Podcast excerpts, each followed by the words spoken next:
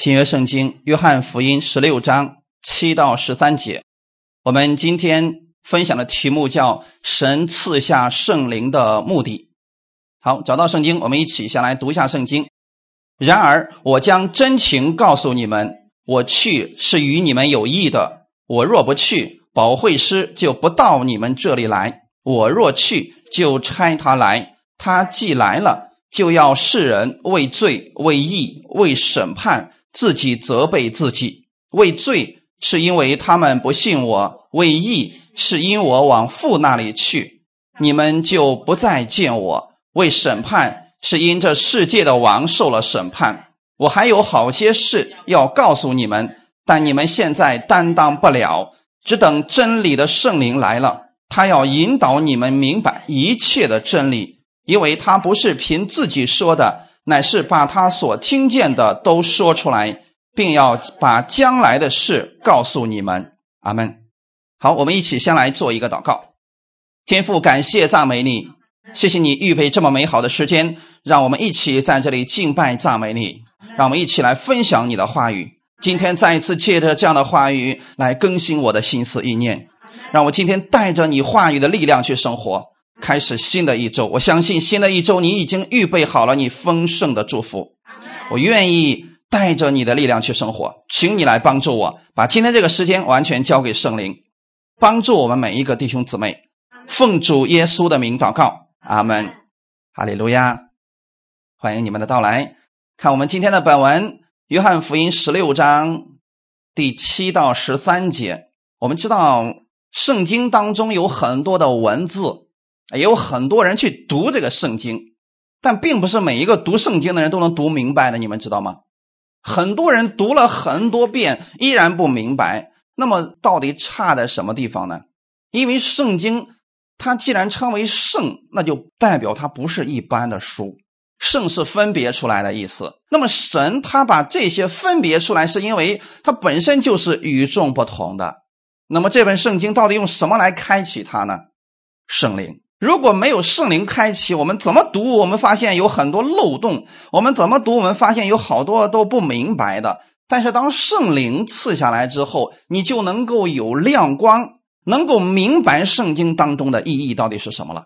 况且你读了之后，在生活当中，圣灵也会帮助你去明白这话语怎么去使用它。否则，它就是一本知识，你读了之后对你没有任何益处。可现在我们不一样。当你接受耶稣的那一刻，圣灵就住在了你的心里边，他会引导你明白神的话语，明白天地的奥秘，明白过去的事、现在的事以及将来的事情。这是我们的圣灵。所以，我们一边我们要去读圣经，另一方面我们要使用着圣灵的能力。你可以把这个理解为两条腿在走路，一边是话语，一边是圣灵。我们这样去做的时候呢，你会发现你处理事情会很轻松的。耶稣在世上传道的时候，他给门徒讲了很多东西。三年多以来，你觉得到最后的时候，门徒能记住多少呢？你们再想一下，我上周讲的东西，你们还记得吗？所以三年多了，那么三年前的此时此刻你在干什么？你还能记得住吗？有人跟你说过什么话？你还记得吗？记不得了。门徒们比我们其实聪明不要多少，也许你比彼得还聪明呢。可是三年已经过去了，之前耶稣所讲的那些，他们有没有记录？他们怎么能够把过去的事都想起来呢？这里边就一定要有圣灵的工作。哈利路亚！那耶稣回到了天父的右边，但是他拆下保惠师圣灵下来，所以耶稣告诉我们，圣灵来是与我们有益处的。阿门。你。今天如果再听到别人告诉你圣灵来了是要纠察你的罪孽，来光照你的罪，那证明他是对你有益处的吗？或者说圣灵来了是要修理你、定罪你？你会发现这都是对我们没有益处的。但耶稣说的非常清楚，他去了对我们有益处是让圣灵来了。哈利路亚！你们一定要记得一件事情。当你信了主耶稣之后，圣灵就住在你的里边，是对我们有益处的。他会引导你的生活，让你活出耶稣那样得胜的生命。阿门。并且会加给我们力量，让我们不断的更新自己。你不要以为你今天听到你说，我突然明白了，那是圣灵在里边不断的更新你，才对这个话语有了新的认识。阿门。否则你说我们就一本圣经讲了几千年了，为什么讲出来还不一样呢？时代不同，人群不同，圣灵的供应也是不同的。它是活水的江河。要不然我们听一个牧师的好啦，我们把保罗过去的全部录成音，然后每个教会发一份每个人信耶稣的人发一份就听好了。不是这样的，圣灵给我们的带领，每个地区每一群人都是不一样的。哈利路亚！所以今天你们来到这里，圣灵要亲自来供应你们最需要的东西。我们透过圣灵可以明白神的爱，最终我们可以把天赋的样式活出来给世人来看。所以你读圣经的时候，你一定要去。完整的了解前后文，所以我今天给大家发经文的时候，我会提到说我们的题目是什么，然后大家的经文是在约翰福音十六章。我为什么不直接把这几经文给你们呢？我希望你们把整章经文都读一遍，这样的话你们知道上下文在讲什么。因为了解上下文非常的重要，许多人就是因为没有做到这一点，所以他们的导致了对圣经有错误的解读。完整的去看上下文是解经的。关键原则，所以我们要弄清楚这节经文到底是对谁讲的。看一下第八节的经文，他既来了，就要叫世人为罪、为义、为审判，自己责备自己。请问这是对谁讲的？是对信的人，还是对不信的人呢？信的人吗？如果是对信的人。叫世人为罪、为义、为审判，自己责备自己。为罪是因为什么？第九节怎么说的？他们不信我，那是对谁讲的？你有没有信耶稣啊？那就不是对你讲的啊。所以圣经当中一定要把这个区分开来啊。有一些是对魔鬼讲的，我被把你甩到那无底坑里边去，那是对你讲的吗？啊，不要往自己头上套啊。有一些呢是对亚当讲的。这分别善恶树上的果子你不可吃，吃的日子你必定死。这句话对你有用吗？没任何用，你想吃也吃不着啊。那是对亚当讲的，所以你分辨圣经那句话是对谁讲的？有一些是对我们讲的，比如说耶稣给我们的应许，那是对我们所有相信的人讲的。哈利路亚！我们分享第一点，叫不信的人自己责备自己。圣灵来了，叫世人为罪，自己责备自己，是因为他们不相信耶稣。他们很清楚的看见了耶稣，但是却不相信。所以我们会知道，在原文当中，这个罪是一个单数。如果说他圣灵来是要指出你的罪，那应该是个复数才对的吧？我们没有一个人这一辈子只犯一个罪。但是对于不信的人来讲，圣灵看他们。就是犯了一个罪，这一个罪足以致命，今生来世永不得赦免，是什么罪？没错，不信的罪。明明耶稣可以有能力用他的血洗净你所有的罪，他可以更新你，使你进入天国。你说我不信，那他能怎么样？他改变不了你，那是不是今生你这个生命要死，还有将来的审判？所以说。圣灵在这里只是说畏罪，是因为他们不信我，指的是他们不信耶稣的这一个罪。所以原文当中用的是一个单数词，不是复数啊。如果是复数的话，就是指你所有的罪啊。那么圣灵来是要光照你的罪，很明显这里不是这个啊。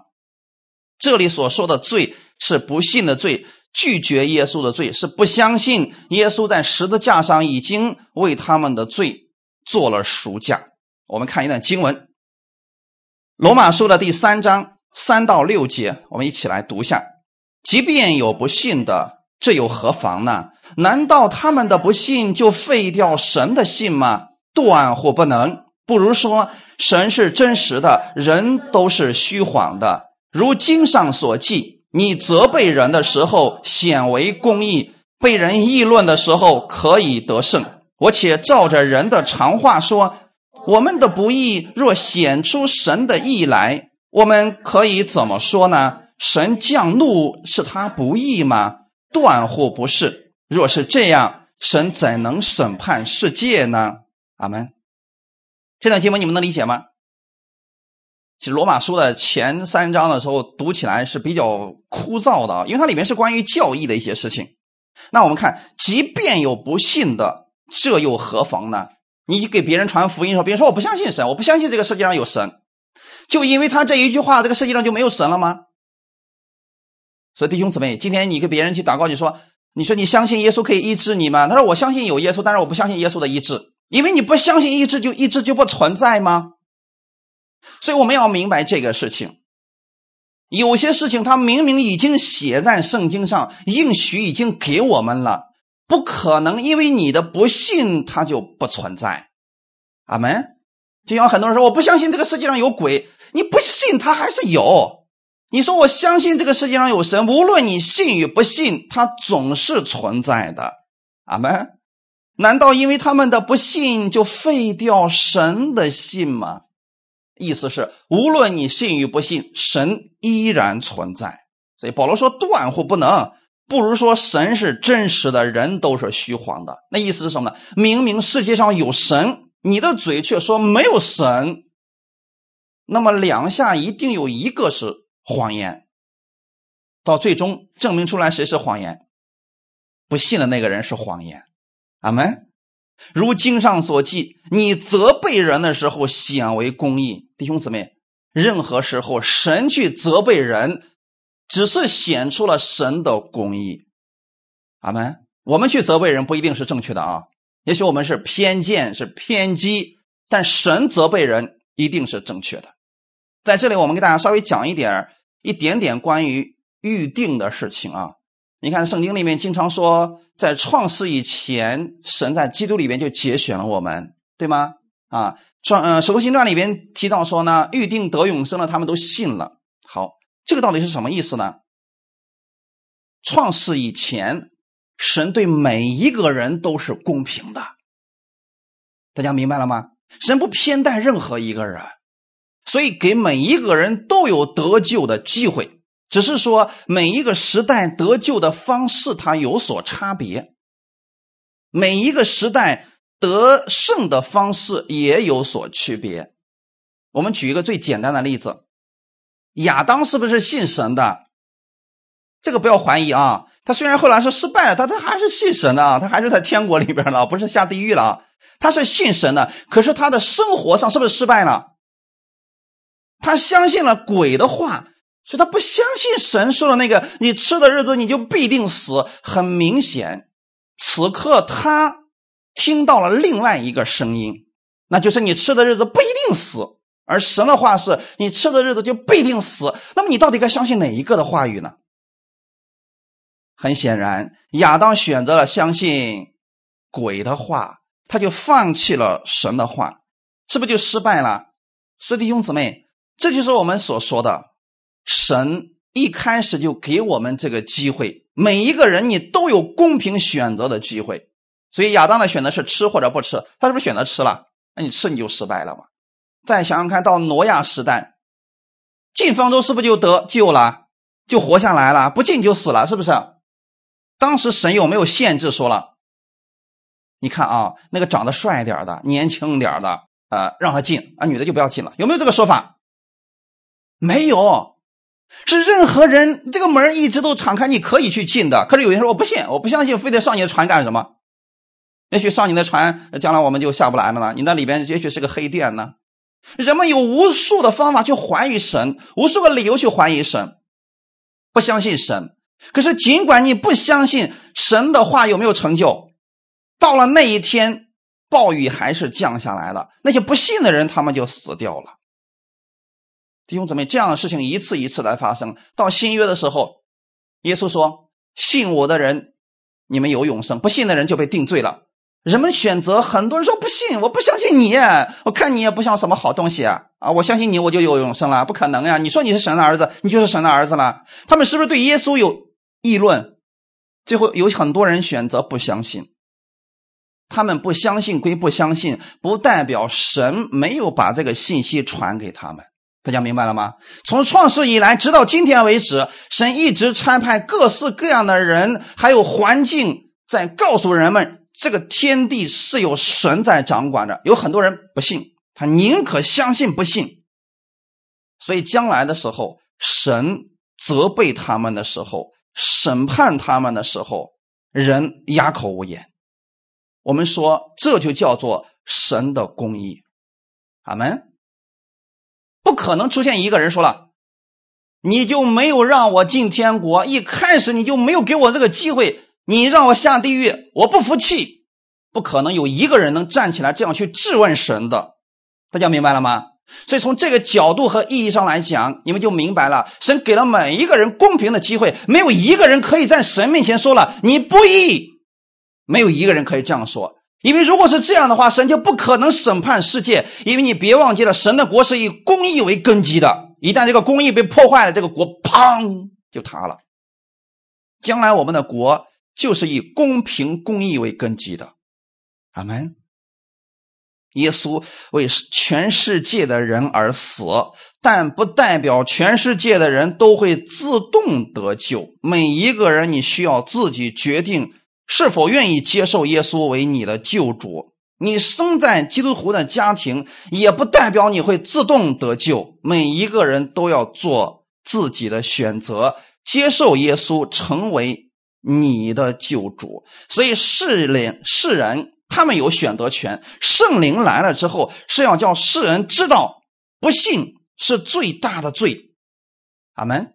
所以叫世人畏罪。那你说，世人他不相信神，他怎么能知道对与错的呢？所以当他俩吃了分别善恶树上的果子之后啊，亚当和夏娃吃了之后，里边是不是有了良心了？不信的人有没有良心？没有吗？有良心，每一个人都有良心，只不过他们做错事昧着良心做事的时候啊，那就不像回事了，对不对，弟兄姊妹？所以你看，有很多人说另外一个说你这个没良心的东西，意思是什么？你都不按照公平公义来干活了，你都这么屈待我啊，委屈不公平，是不是才说他没有良心？就这个意思啊。所以这是。神放在人里边，圣灵透过人的良心告诉你，世界上是有神的。你说我不信，我不相信有神，你抵挡可以，但你不代表圣灵没有给你提示过。阿门。好，弟兄姊妹，如果我们把约翰福音十六章第八节单独拿出来去讲的话，你就很容易相信圣灵来了是要让基督徒知罪。弟兄姊妹。圣灵来不是让你知罪的，什么可以让你知罪？嗯，让你知罪的是什么？那么圣灵来还让你知罪的话，那律法的作用是不是就消失了？所以，如果有人告诉你圣灵来是让你知罪，那就是废掉了律法。而我们绝对不可以废掉律法啊！我们是相信耶稣已经成全了律法了。阿门。成全不代表废掉，就是它至今仍然有作用，但是呢，我们不在那个律之下了。第二点，我来分享，圣灵是为义而来的，圣灵从来就不是要指出基督徒他犯了什么罪，这是律法的工作。啊所以弟兄姊妹，你知道今天有多少人在那祷告，往下一跪，卡主啊，求圣灵来光照我，让我想起来去年的今天我都干了什么坏事儿。你发现头往那一扎，能想起来吗？那如果真是圣灵的工作，你应该想起来很多才对。我们发现，我们努力的想，发现想起来也不多。那证明还是你的想法，弟兄姊妹，圣灵就根本不做这个事情，因为让你知罪的律法就让你知罪了。看一段经文，《罗马书》第三章十九到二十四节，我们一起来读一下。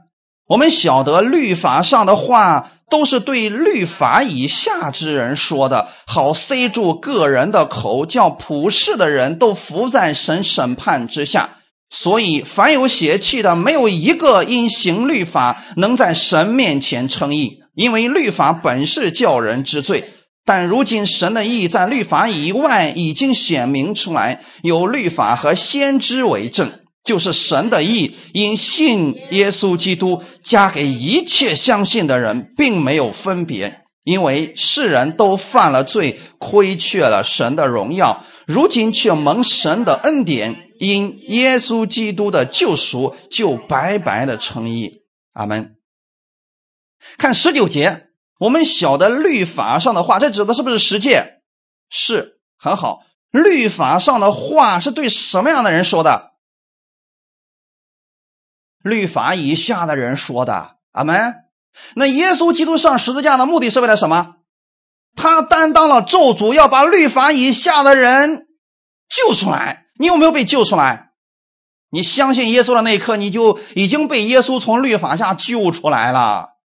那就证明你不在律法之下。摩西的律法对你目前来说有参考的意义，但是不是让你去生活依靠它的。阿门。这里说了啊，这律法的作用是什么呢？叫普世的人都服在神审判之下。意思是什么呢？如果你说我没有罪，好，神把十诫拿出来，有没有罪？今天你拿着十诫去对照世上的每一个人，人人都是有罪的，对不对？哎，所以在在十诫之下，在律法之下，我们都在神的审判之下，都是该死的。如果是这样的话，我们就没有活路了啊！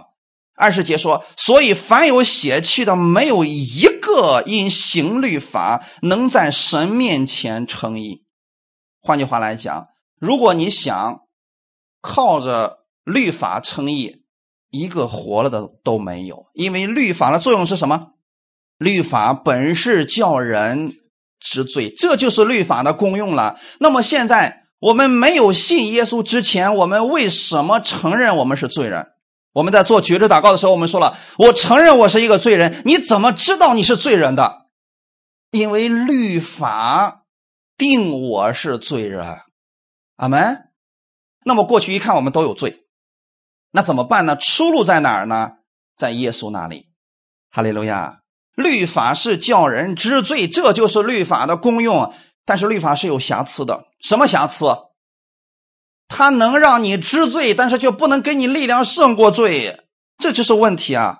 所以圣灵做的事儿，律法做不了。现在大家明白了吗？如果十诫能帮你胜过罪，圣灵就不用来了。恰恰是十诫的律法只能让你知道我是一个罪人，然后就结束了，剩下还得靠你自己，发现还是失败的，那你怎么才能得胜呢？得靠着圣灵的力量，阿门。所以弟兄姊妹，今天你要想在生活当中得胜，一定不要去靠实践，一定不要靠你自己，这都是失败的路。你要靠圣灵的力量。二十一节说：“但如今神的意在律法以外。”弟兄姊妹，律法以外是在哪里？二十四节看，二十四节怎么说？如今却蒙神的恩典，因。基督耶稣的救赎就白白的称义，所以律法以外在哪里？在恩典之下。哈利路亚！律法以外就是指在恩典之下，而且有律法和先知为证。过去的律法和先知，今天都证明了一件事儿：我们是靠着神的恩典白白称义的。那两个都是为这个来做见证的。阿门。所以律法跟我们是相对的吗？不是，恰好它是你的证据。阿门。你虽然有罪，但是律法说啊，你确实是有罪的。可是现在我也不能定你的罪了，因为你在耶稣基督里边，他是不是就成为你的证据了？将来在神面前，他也会说了：哦，如果没有耶稣，他就是罪人。可是因为他在基督里面，所以他不再是罪人了。神的意在他的身上。阿门。神的意因信耶稣基督加给一切相信的人，弟兄姊妹，这个是加的，阿门。神的意是你相信耶稣的时候就白白的加在你身上的，这是圣灵来了要让你知道的事情，阿门。一定记得啊，这才是圣灵的工作，弟兄姊妹。圣灵来是要提醒你，你在耶稣基督里面是义人。所以耶稣说了：“我要往父那里去，你们就看不见我了。”那么，当我们看不见耶稣的时候，我们怎么办？圣灵就来了。所以后面很明显的说了啊，我们看刚才我们读的经文里边，为义是因为我往父那里去，你们就不再见我了。啊，弟兄姊妹，我们是看不见耶稣了，可是今天。我们每一个人里边都有圣灵了，你相信耶稣，圣灵是不是就住在你里边了，弟兄姊妹？所以你要对你的弟兄姊妹经常提醒，圣灵住在你里边，你是可以靠着他得胜的。阿门。如果你总是给别人提示说要守十诫、要守律法，你会发现他老觉得自己是个罪魁。哼哼，你告诉他圣灵，他总是觉得自己是被神称义的人。从此我们可以看出来，基督徒要知道自己在耶稣基督里边是义人，怎么成义的呢？我们看一下。哥林多后书第五章二十一节，神使那无罪的替我们成为罪，好叫我们在他里面成为神的义。这是一个交换，大家明白了吗？耶稣被挂在十字架上，他把他的义给了我们，那我们把什么给耶稣了？给完了没有？一定要如此来相信啊！我相信耶稣的那一刻，实际上就是主啊！我相信耶稣基督在十字架上为我的罪流血牺牲。这句话是什么意思呢？我把我所有的罪，我虽然不知道我会犯多少罪，但是我把我所有的罪，你知道我犯所有的罪有多少，是不是？我把我所有罪给耶稣了，然后耶稣把他的义就给我了，是不是一个交换？那么我的罪现在在哪里？在耶稣的身上，是不是？好，耶稣承担着我的罪之后，他死了。是不是我的罪就被解决了？现在你身上拥有的是基督的意义，哈利路亚！所以圣灵是要时常提醒你，这就是你的身份。每当你看自己说：“哎呀，我今天怎么又犯罪了？是不是神不要我了？”圣灵说：“你在基督里是神的意义，你的罪神都不纪念了，因为耶稣已经替你死了。你现在拥有神的意义，所以你可以向他来祷告。圣灵说：没关系，我会让你站起来的。”提醒你，你在耶稣基督里边是他的义，所以你如果是靠着自己的作为，你总会灰心软弱。可是如果你是相信耶稣的义，你就能够重新站立，你总是刚强的。所以圣灵来会提醒你，因为耶稣基督，你在神面前是被他所喜悦的，是公义的。你要记住的是新约的条款，阿门。你不在律法之下，你就不要去背十诫了。你要背的是什么？神的应许，哈利路亚。所以圣经当中，在新约里面有很多应许是给我们的，你得把它背过，牢牢的记住。比如说刚才我们读的这节经文，是不是要把它背过的？神使耶稣替我成为罪，好叫我在他里边成为了神的义。这是不是我们时常要记住的事情？啊，你不是要记住十诫，不是要记住你有多败坏，是要记住耶稣为你做了什么。新约的条款里面有很重要的内容，我们要把它记住的。我们来看希伯来书第八章十到十三节。主又说：“那些日子以后，我与以色列家所立的约乃是这样：我要将我的律法放在他们里面，写在他们心上。我要做他们的神，他们要做我的子民。他们不用个人教导自己的乡邻和自己的弟兄说：‘你该认识主’，因为他们从最小的到至大的都必认识我。我要宽恕他们的不义，不再纪念他们的罪愆。既说新约，就以前约为旧了。”但那渐旧渐衰的，就必快归无有了。阿门。好，这段经文很重要，有几点我要跟大家来分享。主又说，那些日子以后是什么日子？耶稣上十字架之后的那个日子，对不对？因为耶稣上十字架的日子是把新约和旧约彻底给分开了。我们所说的旧约，不是圣经上说那个旧约圣经。新约和旧约的分界线是耶稣上十字架的那一天，当他的血被流出来的时候，是不是我们的罪就已经被洗净了？之后的日子就是新约。所以，在圣经里面说了：“我与以色列家所立的约乃是这个样子。”是不是跟以前不一样了？如果跟以前一样，他就说了和以前一样啊，他不会这么说了。他说：“乃是这样，我要将我的律法放在他们里面。”这里的律法指的是什么？是十诫吗？所以圣经当中有提到很多的时候就提到律法、律法、诫命、律法。在这里的律法不是指十诫，因为我们已经从十诫里边脱离出来了。那这里的律指的是什么呢？圣灵的律。阿门。这指的是圣灵的律，弟兄姊妹，在罗马书第八章一到二节的时候，里面就提到了啊，赐生命圣灵的律。在基督耶稣里面释放了我们，所以今天我们放在我们里边的不是十诫，而是圣灵的律。啊，弟兄姊妹，我现在问你们一个问题啊：圣灵的律和摩西的那个律哪个更好？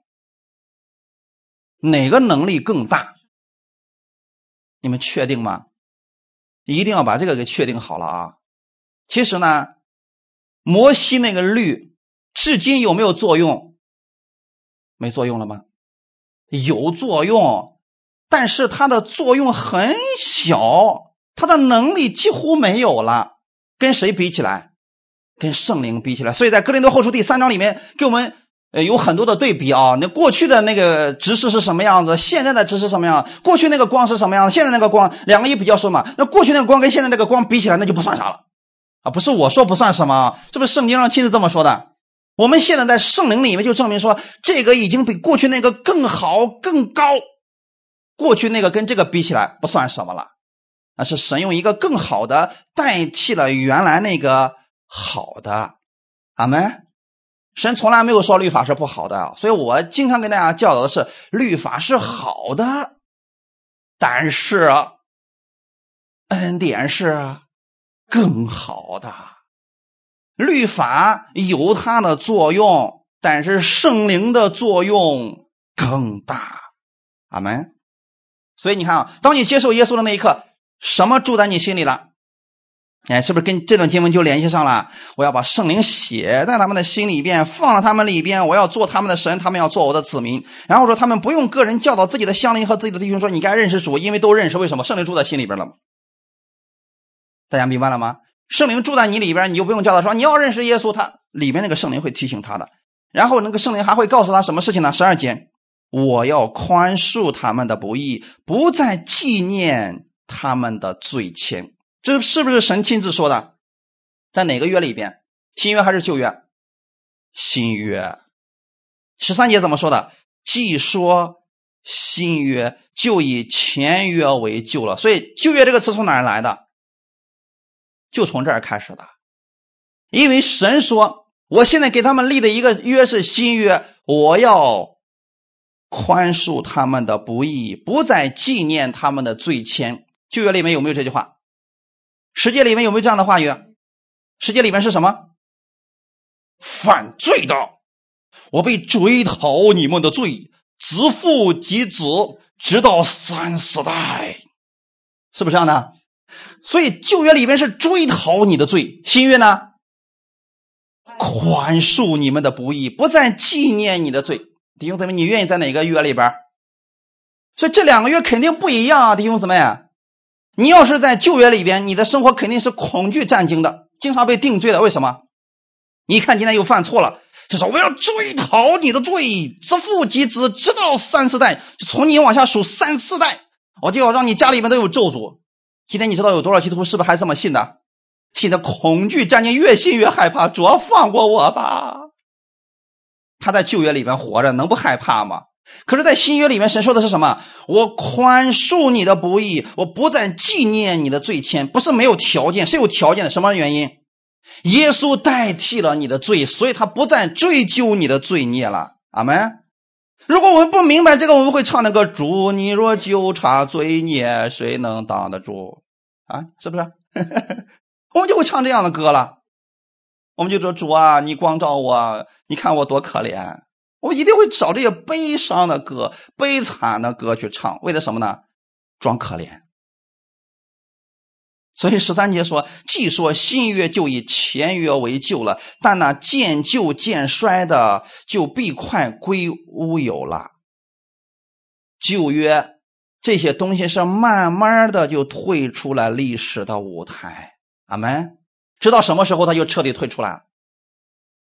耶稣再来的时候。”是不是就不需要律法了？将来的天国要实践吗？要它干啥呀？将来我们要去的那个天国里面，是不是只剩下神的恩典了？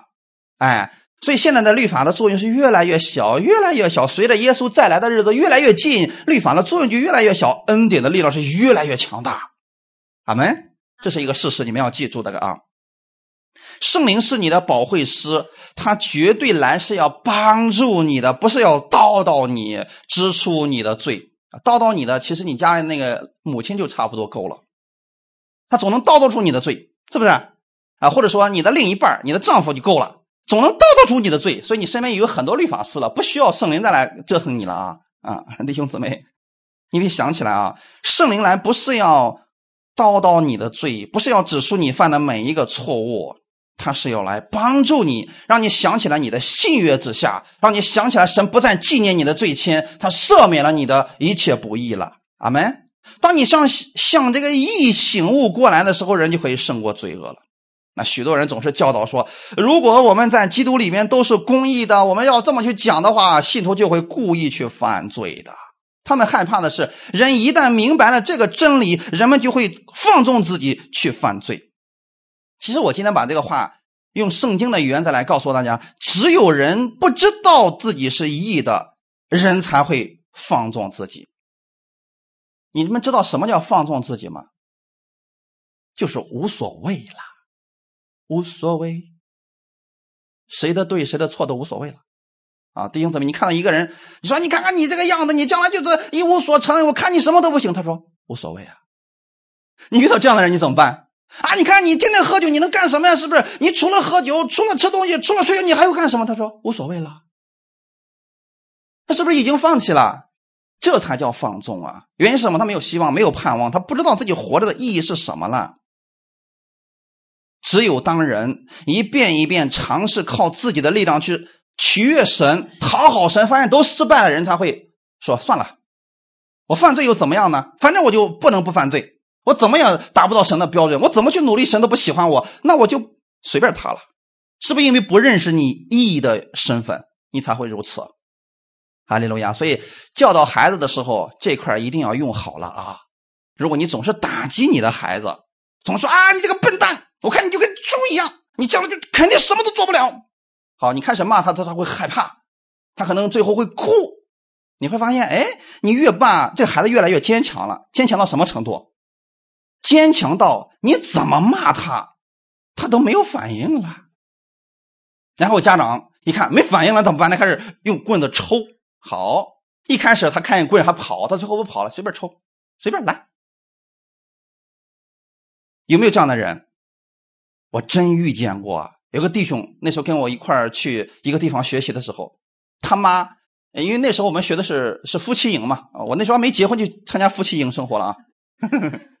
不知道怎么去的啊？人家都是一对一对结果我们仨去的时候是，他丈夫不信嘛，他没有来，把他儿子带过来了。我就跟他们一块去了啊。我们仨人啊，我们仨一组的，就讲他过去的事儿嘛啊。这个儿子就说了嘛，说其实我吧，我爸一喝完酒就揍我。他说我不像别的孩子都跑，我不跑，我就往那儿往床上一趴，我爸就使劲拿着鞭子抽抽抽，自己抽睡着了，然后我也不叫唤，也不哭。啊，弟兄姊妹，你知道一个孩子能这么的温顺，代表了什么？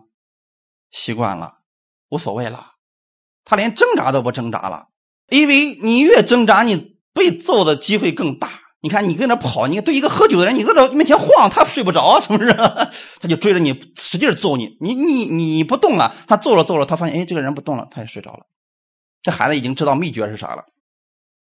其实这叫破罐子破摔，已经没有盼望了。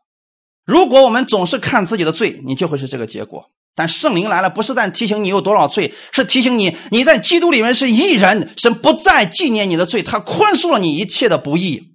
阿门。然后你里边重新就有盼望了。哈利路亚！这是圣灵的工作，你必须向义醒悟过来，你才能胜过你生活当中的罪恶呀。关键是在于你知道你是公义的。哈利路亚！所以让人明白神的恩典是至关重要的啊！看一段经文，我用事实的例子来给你们讲明白这个事情。约翰福音的第八章十到十二节，我们一起来读一下。耶稣就直起腰来对他说：“妇人，那些人在哪里呢？没有人定你的罪吗？”他说：“主啊，没有。”耶稣说：“我也不定你的罪，去吧，从此不要再犯罪了。”耶稣又对众人说：“我是世界的光，跟从我的就不在黑暗里走，必要得着生命的光。”阿门。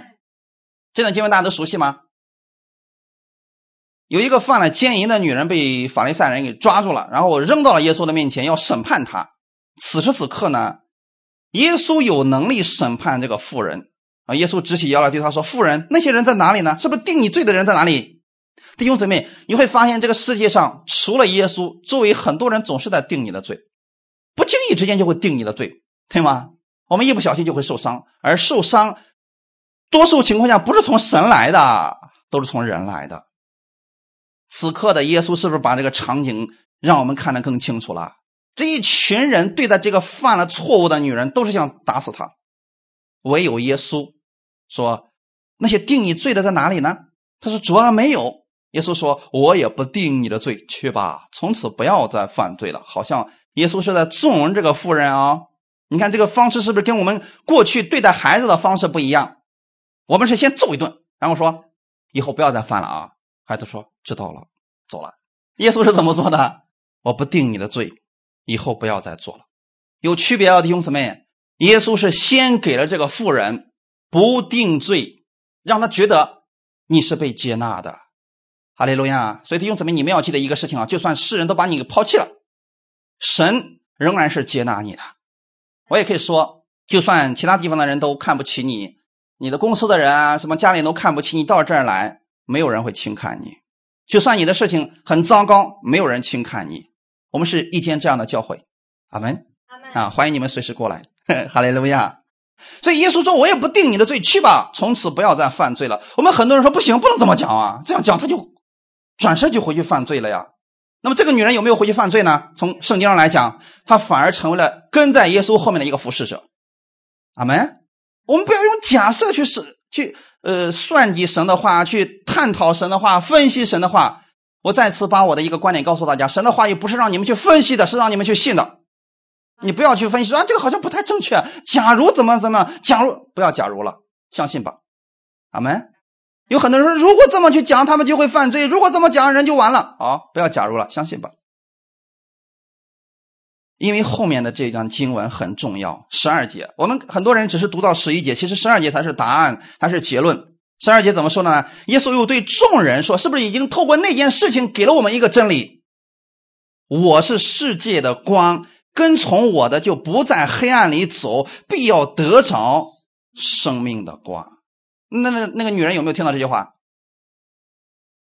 别忘记，这个是上下紧连着说的。耶稣说：“呃，去吧，我也不定你的罪，去吧，不要再犯罪了。”然后呢，紧接着他对众人说：“啊，门徒还在后面呢，是不是？对众人说什么呢？我就是世界的光，跟从我的就不在黑暗里面走。那意思是什么呢？光永远胜过黑暗。这个世界上不可能有某某一种黑暗直接把光都给消灭了，有没有？”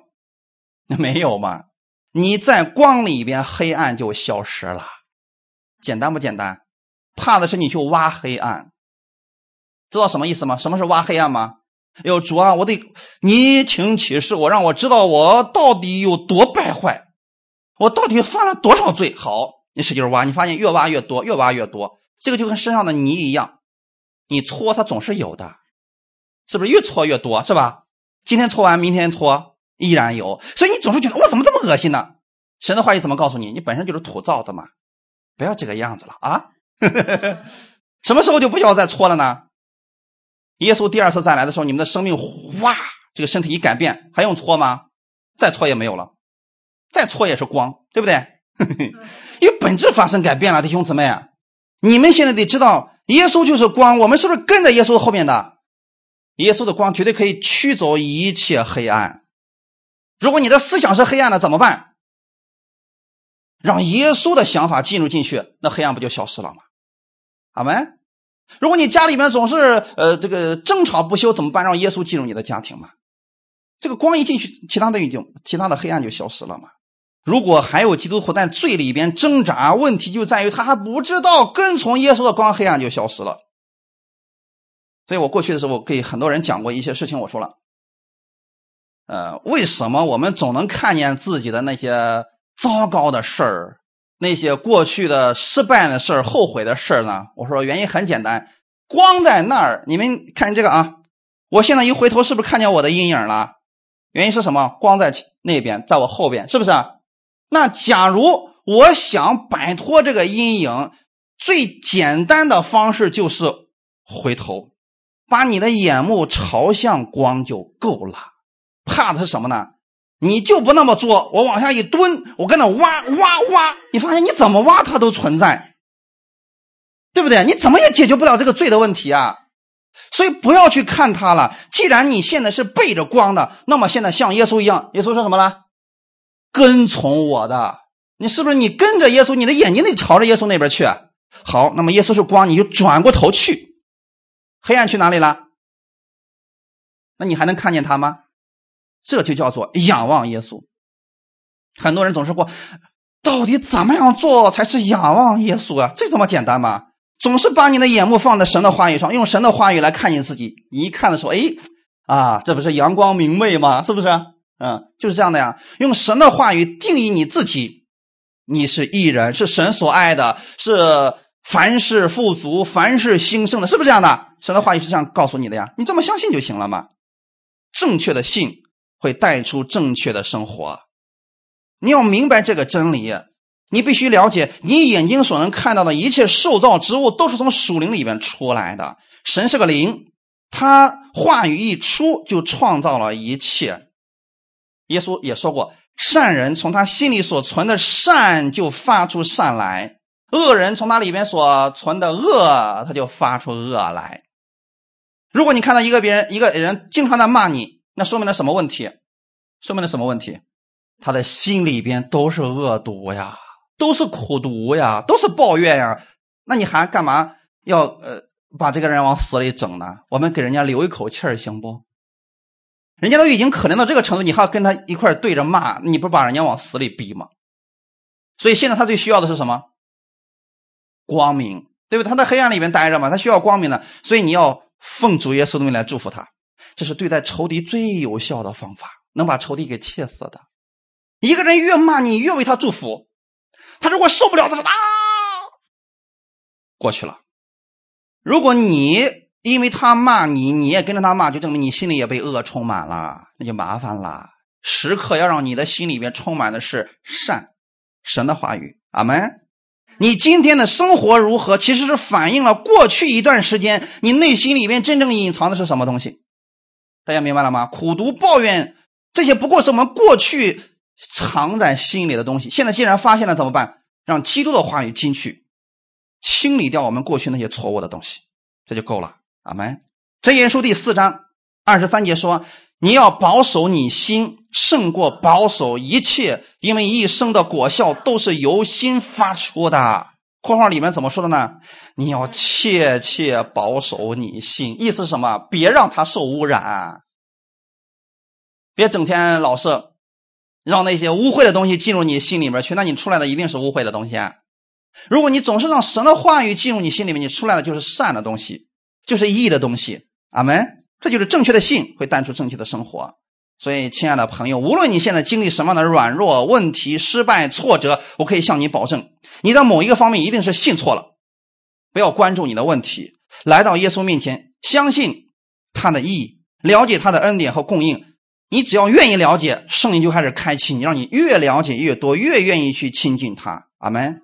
愿大家好好在圣经当中去找着耶稣和他的真理。答案就在于正确的相信。遇到神的话不理解不要紧，先信了，然后你就理解了。阿门。很多年以来啊，基督徒总是活在失败当中，不断的受控告者猛烈定罪的攻击，是因为他们相信了圣灵来是要控告他，是要审判他，光照他所有所犯的罪。这会让基督徒很软弱、很无助，没有力量胜过生活当中的问题。如果你让真理深植于你的心里边，你知道圣灵保惠师是来提醒你的义。提醒你是神所爱的，你就得到了自由，得到了释放。哈利路亚，你就很轻松的，马上你的生活就发生改变了嘛。刚才第三个为审判，是因为这个世界的王受了审判。世界的王是谁？这里所提到的世界的王，指的就是魔鬼撒旦。但他有没有失败？已经失败了啊！我们来看一下啊，耶稣一出来做工，魔鬼就已经失败了。路加福音第十章十七到二十节，我们一起来读一下。那七十个人欢欢喜喜的回来说：“主啊，因你的名，就是鬼也服了我们。”耶稣对他们说：“啊我曾看见撒旦从天上坠落，像闪电一样。我已经给你们权柄，可以践踏蛇和蝎子，有胜过仇敌一切的能力，断没有什么能害你们。然而，不要因鬼服了你们就欢喜，要因你们的名记录在天上欢喜。这是我们这周要默想的经文，很重要的一段经文啊。嗯，那些人出去做工，用的是耶稣的名字，对不对？这是一次实践课啊。过去耶稣一直做事让他们看，现在耶稣把他们搀出去，两个两个出去传福音，去做事情。结果他们回来，有了做工的果效。结果这七十个人高高兴兴都回来说：“主啊，因你的名，就是鬼也服了我们，是不是把鬼赶出去了？”嗯，太好了，门徒们特别高兴，觉得说：“哎呀，太好了呀！”耶稣对他们说了：“我曾看见撒旦从天上坠落，像闪电一样。”那就证明耶稣出来做工，魔鬼就已经失败了。阿门。然后下面的这段话语，耶稣对门徒说的，也是对你说的。我已经给你们权柄，可以践踏蛇和蝎子，又胜过仇敌一切的能力。能胜过仇敌多少能力？一切的能力。一切是多少？不管魔鬼能蹦多高，你能一巴掌把他拍到地上去，是不是啊？你别看他能多么的吓唬你，他把自己装的多么的像狮子，他还是一个纸的，还是个失败者。阿门。不管他怎么控告你，你总要说耶稣已经得胜了，你就是失败者。假如仇敌来这么找你，你总是这么侮辱他，他就不再找你了。大家明白了吗？魔鬼总是说啊，你看看你怎么这么失败？你看你做了什么？你说尽管我这么失败，耶稣还是爱我的。但是你是个失败者，你彻底被耶稣抛弃了。你这么去说魔鬼，他是不是就离开你远了？讨厌你了。觉得离你越近，他越受羞辱。怕的就是你不知道你的身份，你不知道你的权柄，你才会被他骗吗？耶稣说：“我已经给你们权柄了，可以践踏蛇和蝎子。蛇和蝎子其实都是预表的恶的势力，对不对？那么这些恶的势力就指的是魔鬼的工作，是不是你都已经胜过了？太棒了！但是能胜过魔鬼，没什么可高兴的。最高兴的是什么？”你的名字在天上，这才是你值得永久高兴的事儿。意思是什么呢？你如果记得你的名字是在天上，你的能力不仅仅是跟魔鬼斗，你还可以领受神丰盛的祝福。如果你总是觉得我有权柄可以灭了魔鬼，你会发现你的生活老是征战的。有多少基督徒今天就活在这里边去了啊？我们天天跟魔鬼干仗、干仗、干仗，他就不知道他可以领受。天上丰盛的祝福呢？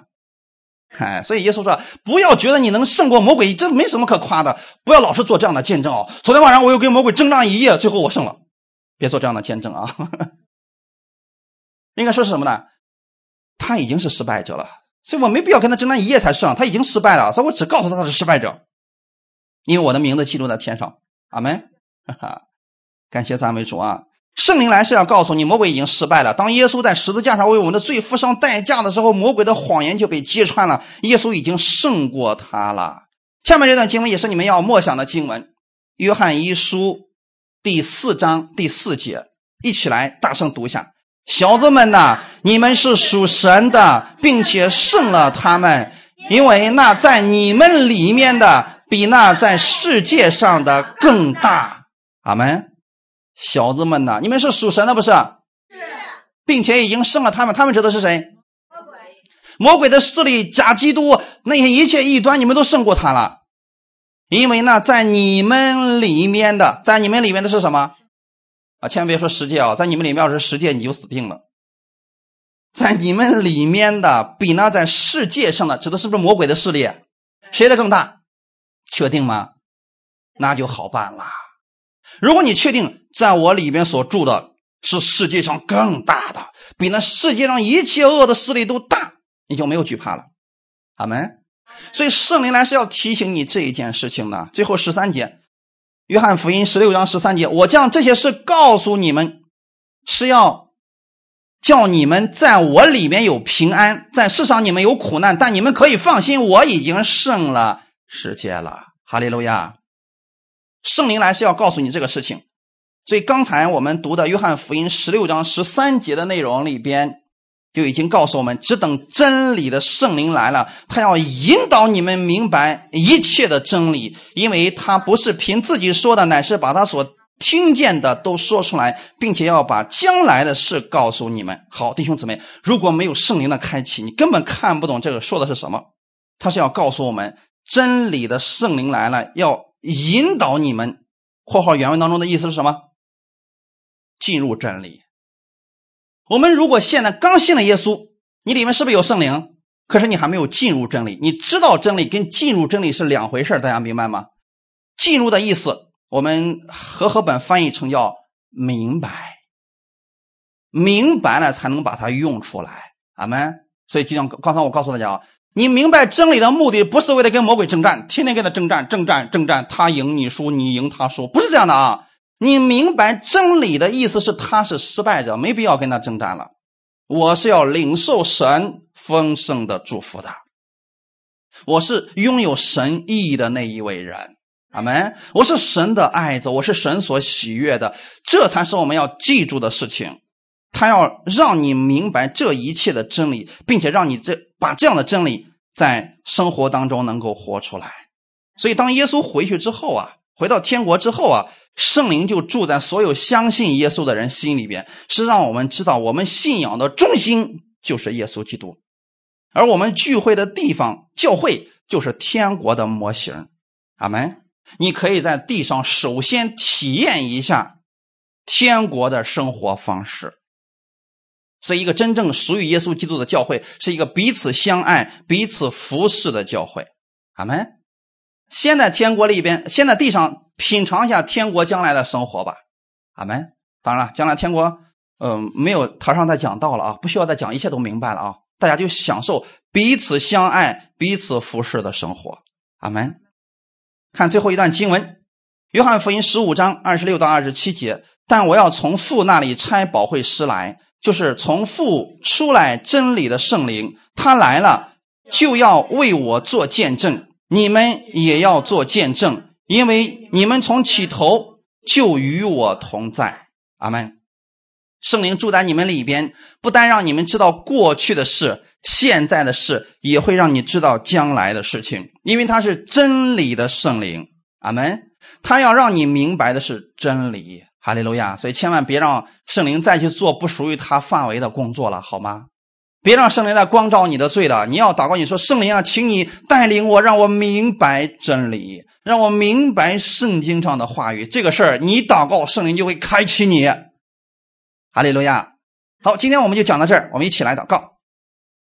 天父，我们感谢赞美你，谢谢你今天借着这样的话语，再一次的更新和带领我们，让我们知道圣灵来不是追究我们的罪，乃是要提醒我们的义，也要告诉我们这个世界的王魔鬼已经受了审判。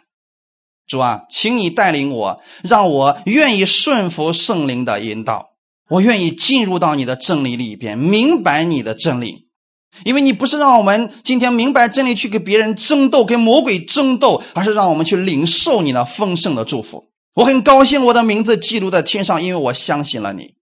哈利路亚，感谢赞美你，圣灵，请你帮助我在这一周生活当中，让我靠着你可以活出得胜的生活，透过我。让世人看到耶稣的样式。我知道你住在我里边，所以我可以凡事向你来诉说。你会听，并且你会赐给我智慧，让我胜过我的生活。感谢赞美你，一切荣耀都归给你。奉主耶稣的名祷告，阿门，哈利路亚。好，弟兄姊妹，我们请起立，一起祷告，然后我们领受圣餐。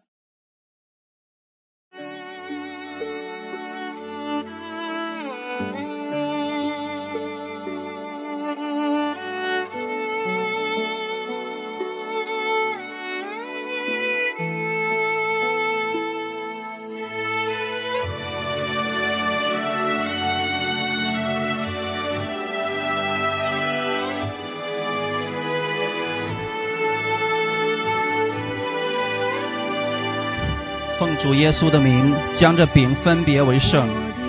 从此刻开始，这不再是普通的饼，乃是我主耶稣基督的身体，为我而舍的。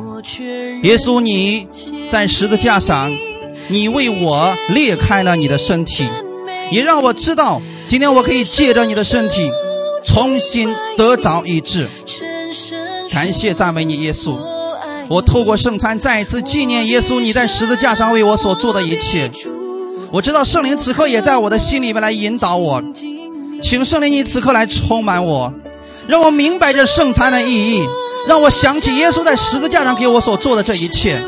我不再靠自己，我此刻单单向你来举手，向你来仰望，因为我知道当我的眼目瞩目向你的时候，我就不再看见我的黑暗。你已经洁净了我所有的罪。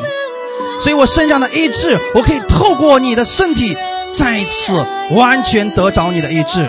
感谢赞美你，感谢赞美你，哈利路亚！我每个人，我们领受到耶稣的身体的时候，我们就在主面前，我们来祷告。每个人，我们开口来祷告，哈利路亚。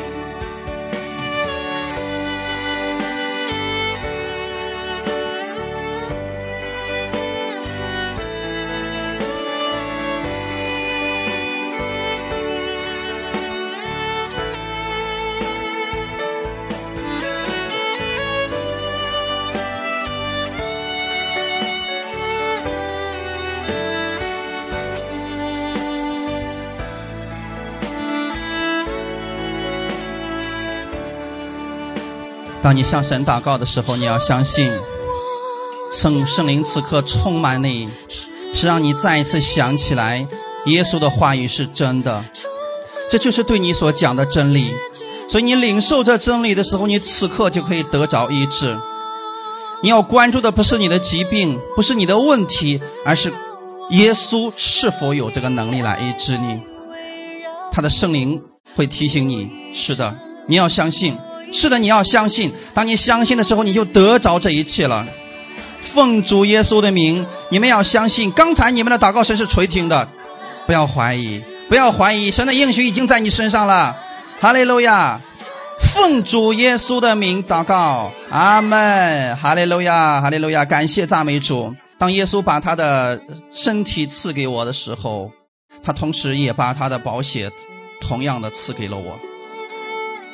这个保险，同时也提醒我，就是我跟神是有立约的人，我不是孤单的人，我是跟主耶稣有立约，所以我可以站在天父的面前，靠着耶稣的保险的捷径，我知道神是喜悦我的。奉主耶稣的名，将这圣餐这杯分别为圣，从此刻开始，这不再是普通的葡萄汁，乃是我主耶稣基督的保险。我相信耶稣流出宝血，我所有的罪都被赦免了。感谢赞美你，你是喜悦我的，我知道你是喜悦我的。我拒绝一切魔鬼错误的谎言，我领受领受你的能力。奉主耶稣基督的名命令，你们心里面所有的定罪、定罪感、内疚和内疚感全部脱落，领受神的真理吧。此刻让圣灵充满在你身上。哈利路亚！让你想起来，你是跟神有立约的人。哈利路亚！我每个人在主面前祷告，让圣灵来充满在你身上。我每个人向主来祷告。充满我，滋润我，让你爱来围绕我，我一生，我一世。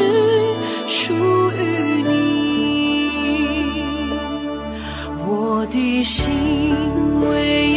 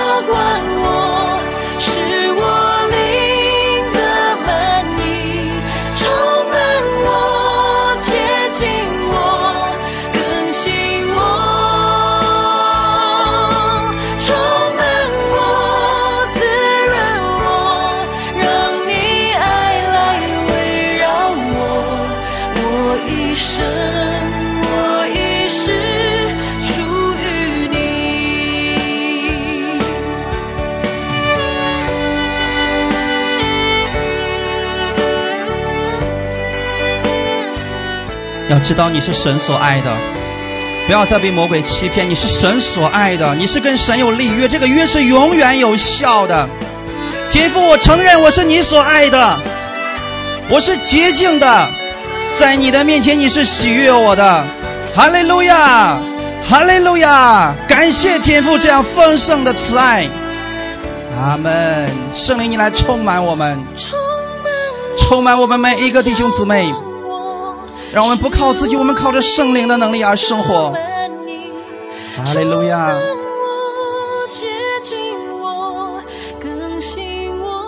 当你举起手的时候，此刻圣灵正在触摸着你。你要相信，此刻他正在围绕着你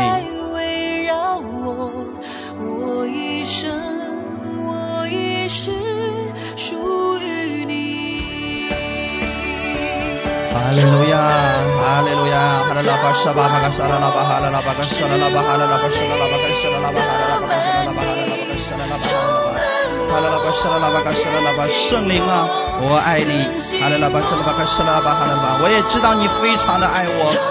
哈利拉巴沙拉拉巴哈拉拉巴哈拉拉，请你来带领我，哈利拉巴沙拉拉巴哈拉拉巴嘎沙拉拉巴哈拉拉，带领我进入更多的真理当中。哈利拉巴沙拉拉巴哈拉拉巴嘎。哈利拉巴我一生，我一世属于你，我一生，我一世属于你。奉主耶稣基督的名赐福给大家。新的一周开始的时候，你们每一个人身上都带着圣灵的权柄，你们有能力践踏蛇和蝎子以及一切仇敌的能力，这是神赐给你的能力。但是你也要意识到另外一件丰盛的应许，那就是你的名字记录在天上。因为你的名字记录在天上，所以你可以承受亚伯拉罕那样的祝福。你每天不是活在征战当中，而是成为一个得胜者而生活。不要把你的焦点放在问题和魔鬼的作为上，要放在耶稣得胜的事情上。他是得胜的，所以你也是得胜的。你是神祝福的管道。奉主耶稣的名，你们无论往哪里去，你们都会成为别人的祝福，因为你已经领受了神的祝福。哈利路亚！奉主耶稣的名，祝福你和你的家人、你的孩子远离一切的疾病。你们每一个人都是主恩典的管道。哈利路亚！奉主耶稣的名祷告，阿门。